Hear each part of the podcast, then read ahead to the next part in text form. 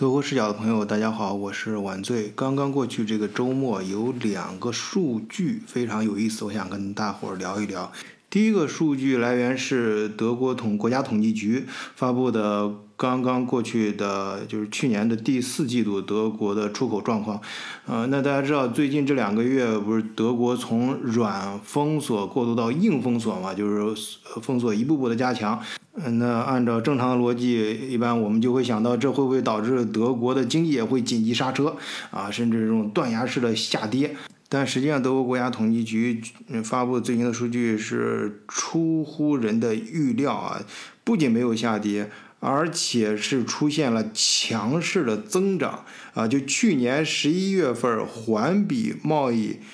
出口增长了百分之二点二啊！你要知道，在此之前，很多经济学家预料都是。呃，非常的不乐观啊，就是能不下跌都不错了，即使增长，也就是百分之零点几这样的。呃，为什么说强呃强势增长呢？就是它不仅是环比去年十一月份增长了百分之二点二，而且它比就德国本就是纵向的看，跟它自己相比，比它刚过去的十月份也是在增长，因为十月份它是环比是增长了百分之零点九啊，那现在它咱十一月份就跳到百分之二点二。呃，当然这个不能跟呃疫情前比啊，正常情况下就在呃疫情呃就去年疫疫情这各个方面的封锁政策出台之前啊，比如说去年的二月份，呃它的环比增长还是百分之四点七，所以默克尔说他命非常好嘛，他当政这几年，呃德国的经济确实是一直在持续的增长。嗯，那如果没有这次疫情的话，那还会保持这个，应该还会保持这个势头。那很可惜，疫情来之后，呃，这个进程和势头就被打。但是，客观上来看啊，也非常厉害啊。在疫情的时候，就是德国实行了各方面的封锁，啊，去年年底，尤其是这两这几个月，啊，还是出现了这种强，相对来说强势的增长。呃，当然，这一点德国人看的还是很明白的，因为这个过程中，呃，整个你看，整个西方世界，包括欧盟内部最亲密的这些小伙伴，也都是陷入呃疫情的危机当中。那德国这种典型的出口型的经济，它的增长来自哪儿呢？对其他国家。那肯定都是下降嘛，它为什么环比还能增长百分之二点二呢？是主要其中主要就是因为对中国的出口在强势的增长，啊，呃，我们用数字来说话啊，它这个德国媒体上也铺出来这数字，呃，和二零一九年的十一月份相比，那对中国的出口增长了百分之十四点三，啊，达到九十三亿欧元。那从这个数字上也很容易就看出来，那就是，呃，面向其他国家和地区的呃出口都在下降嘛，完全就是硬靠着靠中国的出口把整体德国整体的出口的数据给拉上来的。所以说，大家可以从最近的很多时事新闻里面也能看到，为什么德国，呃，非常重视跟中国的经济关系啊。那这些很多一些细节的时政方面，像我们。呃，收益平台的限制，我我就不在这儿细说了啊，大家肯定都感觉到了。那这些出口中间，呃的主要的最主要的产品是什么呢？哎，就是汽车和机械产品。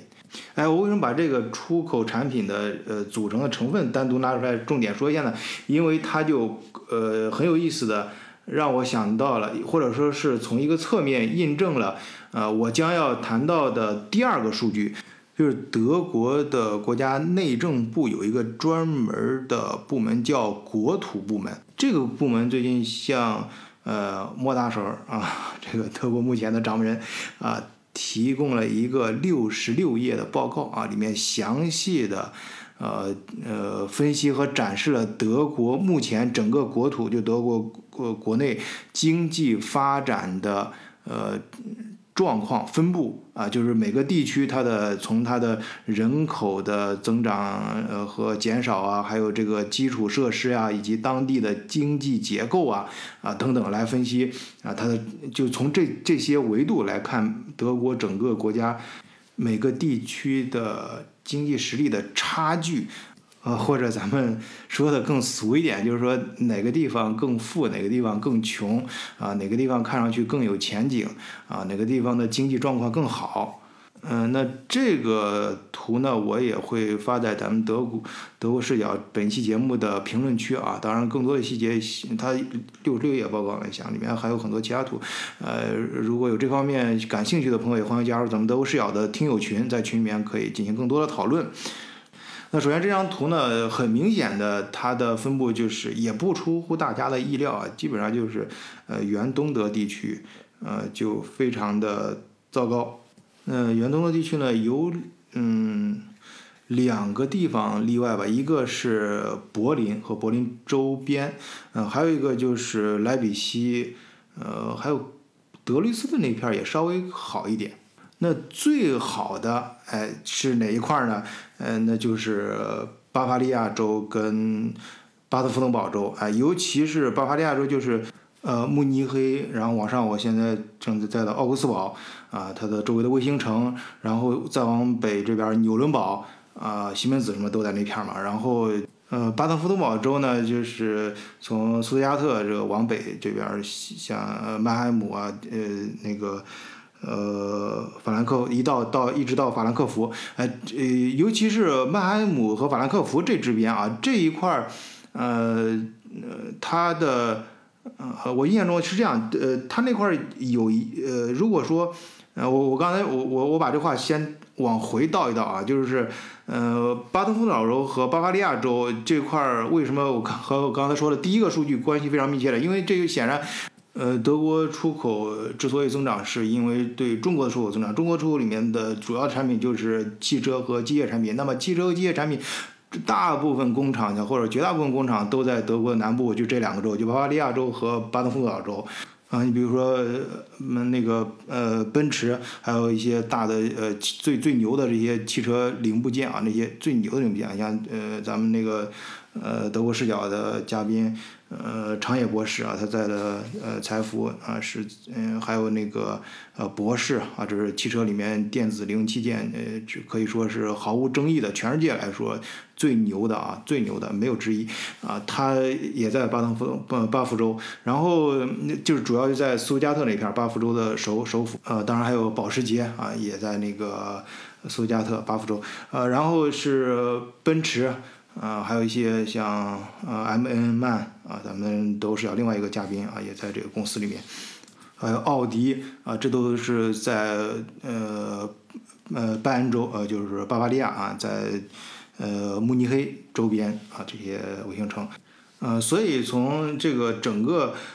呃德国的这个经济分布的。呃，以及人口生活呃相关的这种经济基础方面的呃这个分分布图，就明显的看出德国南部的这两个州是最强的，那其他地方就相对弱些。那最糟糕的就是远东的地区。那其中有一个细节很有意思啊，他提出经济结构最好的就是呃莱茵。呃，和美因啊，这个地区，这是什么叫莱茵？就是莱茵河，就是指的是莱茵河嘛，美因就是美因茨这块，它实际上就是曼海姆周边啊，曼海姆到就是呃，大家我经常在节目里面提到的呃那个城市海德堡和呃法兰克福这之间的这个经济带，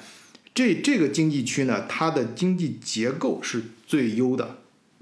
哎，我个人是怎么理解这个问题？首先，它的。呃，就是呃，技术和创新能力，我觉得非常强。这这我自己的感受啊，我我说一下我自己的经验。就至少那块儿的话，你看，呃，首先是奥迪有一工厂在海底布隆啊，这就在那个区域。嗯，还有海德堡打印机，那都是全世界公认的最棒的打印机啊。据说中国的很多一些。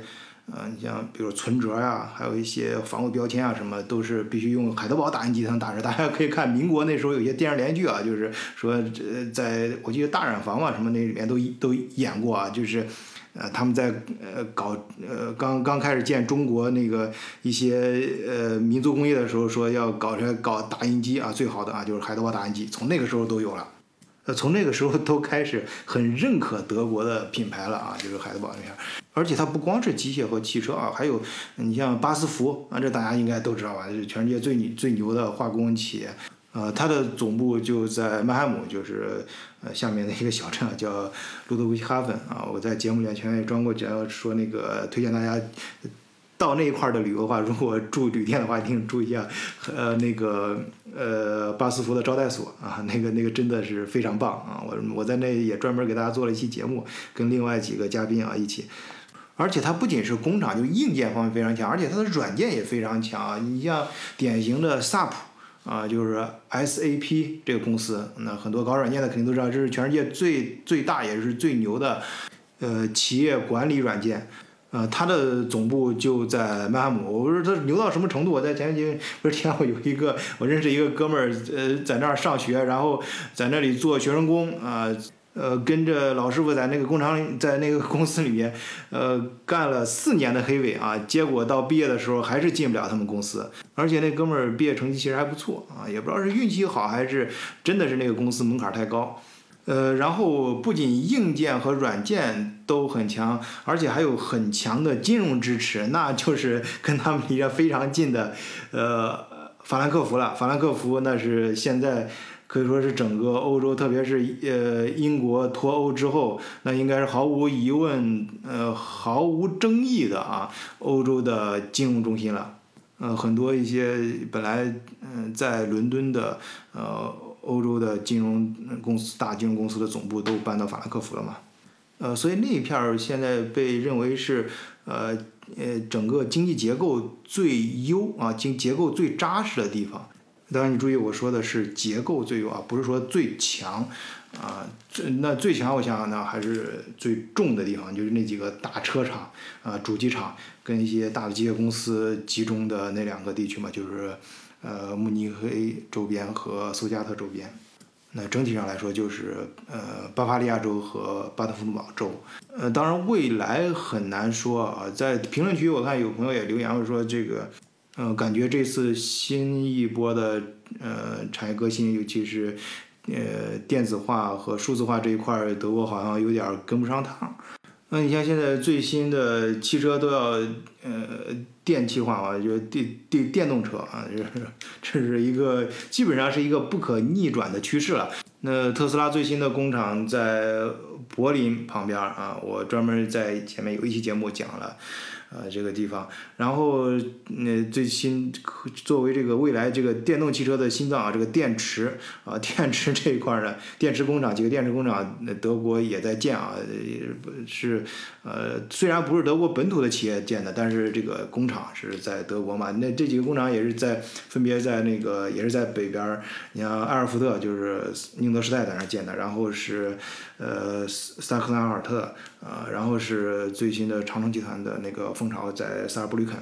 啊，对，这这个在经济结构这块儿，萨呃人口结构这块儿啊，这萨尔布吕肯其实也是比较相对来说落后的地区，啊，这个倒是出乎我的想象啊，我以前感觉那一块儿好像应该是还是挺发达的，但实际上从最新的这个数据呃分布来看，那块儿有点落后。那我想是不是因为这个原因，所以最新的中国投资的第三个在德国本土投资的第三个呃电池工厂是呃在萨尔布吕肯地区呢？是不是因为那边会给出更好的一些政策什么的？啊，当然这是纯这这个这块。这这几句话是我个人的一些猜想啊，然后大家有这样的担心，呃，包括我个人还有这样的担心，这是非常符合逻辑的，呃，就是担心会不会在下一轮经济革新当中，德国南部这些本来很领先的地区会不会反而变得落后，呃，那。呃，至少我问当地人，他们是不担心的。他们觉得就是人才在这儿，因为人才在这儿。其实，而且你像呃工业四点零，还有德国工厂的一些最新的一些技术啊，还有一些呃革新啊，其实南部也，